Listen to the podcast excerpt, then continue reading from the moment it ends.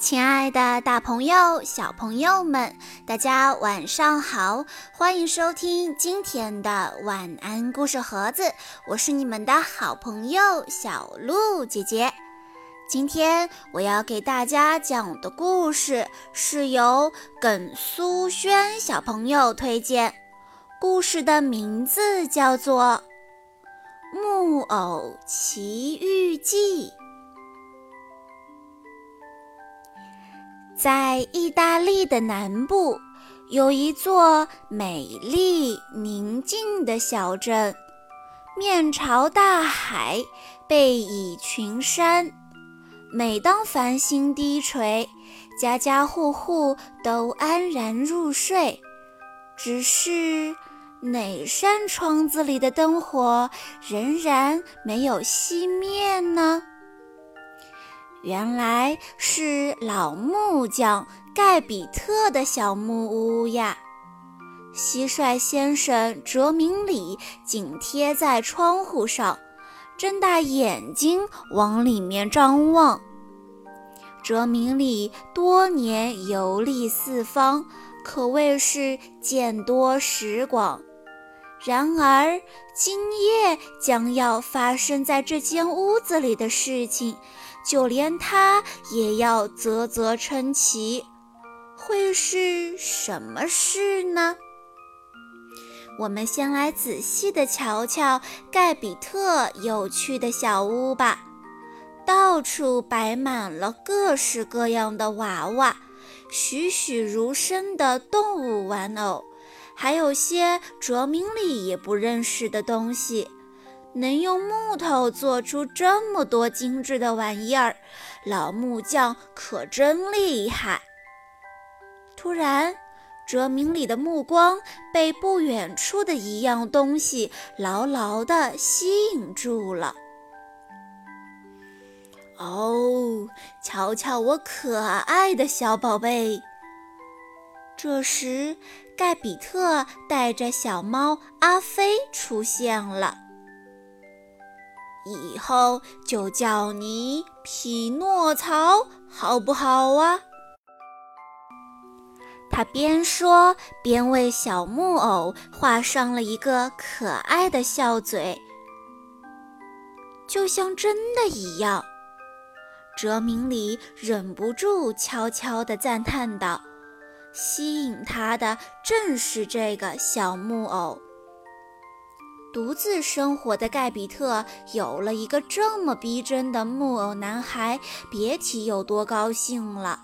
他高高低低地拉起手中的绳子，小木偶便歪歪扭扭地跳起了舞。一时间，小木屋充满了欢快热闹的乐声，柴火上的水壶滋滋滋地喷着热气。墙上的闹钟咕咕咕、滴答答地响起了美妙的报时声，小猫阿飞也排队打起了拍子。夜深了，盖比特要休息了。这时，一颗闪亮的许愿星照进了窗户，老木匠不由得跪在床上，虔诚地祈祷。我希望我的匹诺曹能活起来，变成一个真正的小男孩。不过，哲明里可不这么认为。他觉得，要是木偶都能变成活人，我还能变成大象呢。然而，不可思议的事情发生了。就在盖比特和阿飞、阿克都进入了甜蜜的梦乡后，突然一道奇异的蓝光照进小屋，从中走出了一位手持魔棒的蓝仙子。只见他轻轻地来到床边，对熟睡的老人说：“善良的好人盖比特。”你为那么多的人带来了欢乐，你许的愿望应该成真。说完，蓝仙子看向了小木偶匹诺曹。一道金光迅速聚拢到魔棒顶端，仙子朝小木偶轻轻一点，说：“松木做的小木偶，醒来吧，生命的礼物将赐予你。”话音刚落。匹诺曹就真的动了起来，而且还能说话，把他自己都吓了一跳。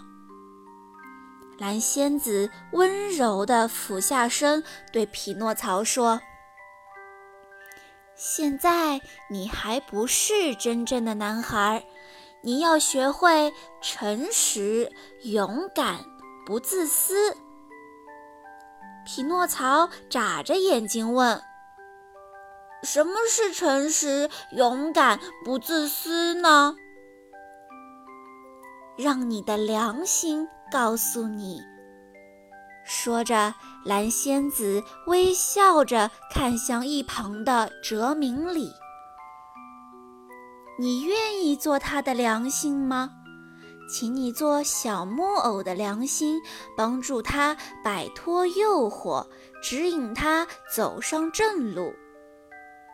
蓝仙子说着，也用魔棒在哲明里的头顶点了一下。一眨眼，哲明里也变了样子。他身着一套崭新优雅的礼服。连手里的雨伞都变得高贵华丽了呢。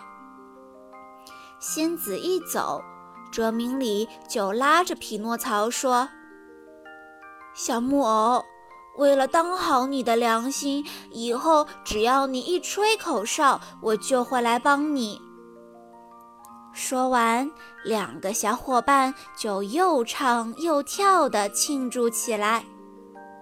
突然，伴随着一阵叮铃当啷的响声，小木偶脚下一个没站稳，从桌子上摔了下来。突如其来的声响惊得盖比特一下坐了起来，老人还以为是屋里进了小偷呢，可眼前的场景却令他欣喜若狂。孩子。我的孩子，我的愿望实现了。盖比特一把举起了活过来的小木偶，高兴得合不拢嘴。第二天清晨，明媚的晨曦照亮了小镇，孩子们纷纷拿着课本向学校跑去。第一天上学的匹诺曹高兴地来回张望，然后朝盖比特摆摆手说：“爸爸再见。”便一蹦一跳地上路了。可是还跑不快的匹诺曹独自落在了后面。这下可好，两个满肚子坏水的家伙，老狐狸和坏蛋猫，一看见这个蹦蹦跳跳的小木偶，就立刻在心里打起了如意算盘。咱们把它卖给木偶剧团，一定能发大财。哎呦！可怜的匹诺曹被故意使坏的老狐狸狠狠地绊了一跤。哦，小朋友，你没事儿吧？狡猾的狐狸又假装好心地把他扶了起来。匹诺曹说：“我没事，我要去上学了。”上学？难道你没有听过成功的捷径吗？老狐狸用夸张的口吻问他：“见这个小木偶还什么都不知道。”两个坏蛋趁热打铁，说了好多花言巧语哄骗他。渐渐的，匹诺曹忘记了爸爸的叮咛，跟着走上了和学校相反的方向。就在这时，哲明里急急忙忙追了过来，他小心地喊着：“匹诺曹，匹诺曹，让你的良心指引你，告诉他们你必须去上学。”可爱的匹诺曹在跟谁说话呢？我们快走吧！老狐狸甜蜜地召唤着他。再见，哲明里。匹诺曹转身就跟着他们走了，完全不听哲明里的劝告。一到剧院，老狐狸就卖掉了匹诺曹，换了一大笔钱。匹诺曹被安排到最后一个演出，没想到能唱能跳的小木偶一上台，立马引得台下叫好声不断。看着大把大把的金币抛上舞台，剧团老板的眼睛都直了。哈，果然是棵摇钱树。剧团老板高兴坏了。可是，一听说匹诺曹要回家，立马把眉毛挑得老高老高，下巴拉得老长老长。他说：“回家，门儿都没有！你现在是我的。”说完，剧团老板便恶狠狠地把匹诺曹关进了一个鸟笼子里。外面风雨交加，匹诺曹害怕极了。殊不知，哲明里此时此刻正在车后面使劲儿地追赶着他呢。虽然匹诺曹主动离开了他，但小蟋蟀却一直在暗中跟着匹诺曹，并没有放弃他。同时，老木匠盖比特也在漆黑的雨夜里一遍遍呼唤着匹诺曹的名字。剧团的马车直直地从盖比特眼前驶过，老人却不知道他的小儿子此时此刻正坐在车子里绝望地哭泣，而匹诺曹也没有听见车子外面爸爸焦急地呼喊。他们互相都错过了。哲明里终于追上了匹诺曹，可是他的个子太小了，没有办法把匹诺曹救出去。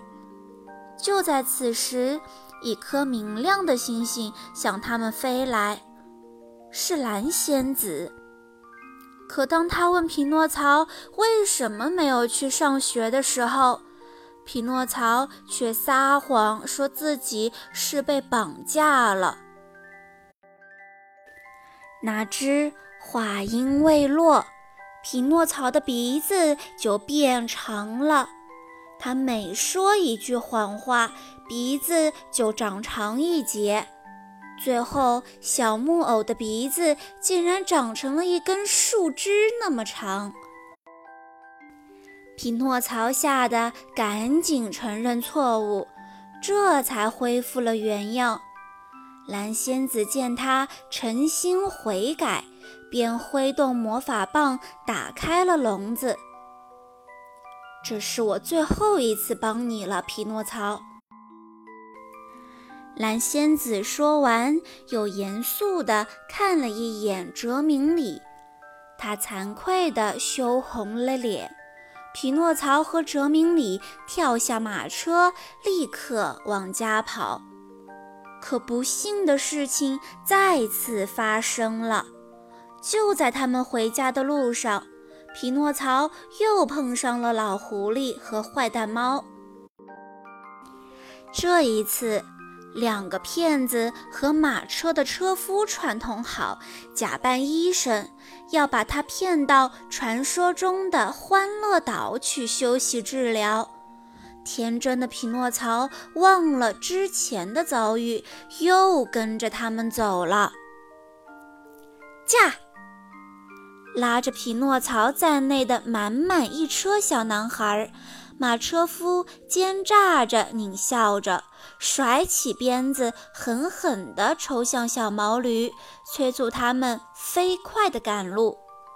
一想到要去一个不用上学、不用写作业、没有爸爸妈妈管教的地方，孩子们都兴奋极了。可他们不知道，拉车的小毛驴就是和他们一样大的孩子变成的。欢迎光临欢乐岛，随便吃，随便玩，不花钱，没人管。一听到游乐场大喇叭热情的召唤，孩子们立刻冲了进去，玩得昏天黑地，吃得头昏脑胀，抽烟、喝酒、打架，样样都来，个个都像是疯了一样。然而，没有人知道，此时此刻，阴险的马车车夫正下令关闭出入游乐场的大门。夜深了，喧闹嘈杂的游乐场突然变成了一片荒芜暗淡。孩子们都去哪儿了呢？一路跟着来的哲明里预感情况不好，四处呼唤起匹诺曹来。终于，哲明里在一个地下室找到了正在玩桌球的匹诺曹。可是，匹诺曹不仅跟着大男孩兰姆学会了抽烟，还不愿意回家。哲明里生气地大声宣布。好吧，一切都结束了。以后我不再是你的良心了。可是，当哲明里发现了马车夫的阴谋，在赶回来找匹诺曹的时候，一切都变了。大男孩兰姆已经完全变成了毛驴的样子，匹诺曹也长出了长长的驴耳朵和驴尾巴。哲明里急中生智，拉起匹诺曹就跑。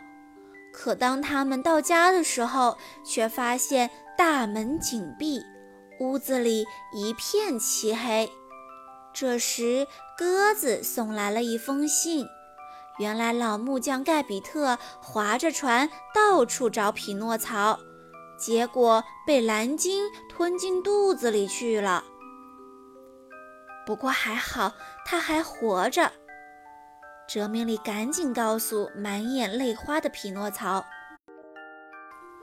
说走就走。”他们很快来到了海边。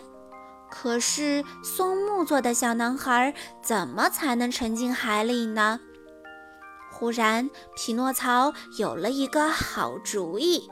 他把一块大石头绑在自己的驴尾巴上，勇敢地跳了下去。哲明里和匹诺曹在大海里四处打听，功夫不负有心人，他们终于找到了正在睡大觉的蓝鲸。突然，蓝鲸睡醒了，它张开大嘴巴，把匹诺曹和一大群小鱼吸了进去。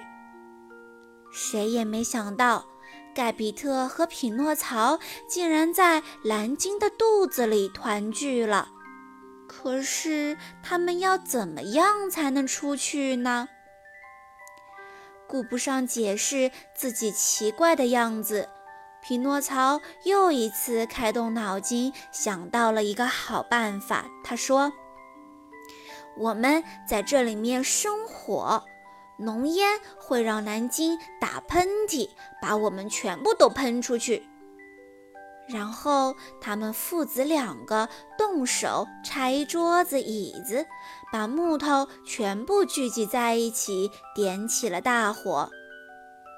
浓烟很快就充满了蓝鲸的肚子，它终于忍不住打了一个巨大的喷嚏，连船带人一股脑儿喷了出来。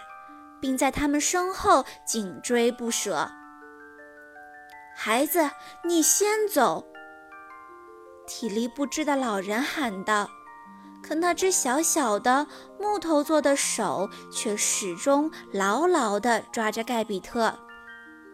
匹诺曹拽着爸爸一直游到了岸边。父子俩在礁石的保护下躲过了袭击。可是，等盖比特清醒过来的时候，却发现儿子不见了。一起逃回来的哲明里一眼就发现了水坑里的匹诺曹，但是泪水一下子模糊了盖比特的双眼。他悲痛欲绝地把匹诺曹抱回家，放在床上，伏在他身边哭泣不止。哲明里、阿飞、阿克也都伤心地流下了眼泪。忽然，熟悉的蓝光又一次照亮了小木偶，蓝仙子温柔的声音随之传来：“醒来吧，匹诺曹，你已经证明了自己的诚实、勇敢、不自私。总有一天，你会成为真正的男孩。苦难后的幸福才是最甜蜜的。”当小木偶睁开眼睛的时候，他不仅恢复了原样，还变成了一个有血有肉的真正的小男孩。盖比特喜极而泣：“儿子，我的儿子！”哲明里作为一个称职的良心，也获得了蓝仙子的奖励呢。爸爸。你赋予我生命，我爱你。听到匹诺曹的话，盖比特幸福地笑了。好啦，小朋友们，今天的故事到这里就结束了。感谢大家的收听，也要再一次感谢耿苏轩小朋友推荐的故事。如果你也想在晚安故事中听到自己的名字，欢迎你向小鹿姐姐推荐你想听的故事。推荐的方法，请添加小鹿姐姐的微信：二六八二一六六零九零。那我们明天再见喽！祝大家周末愉快！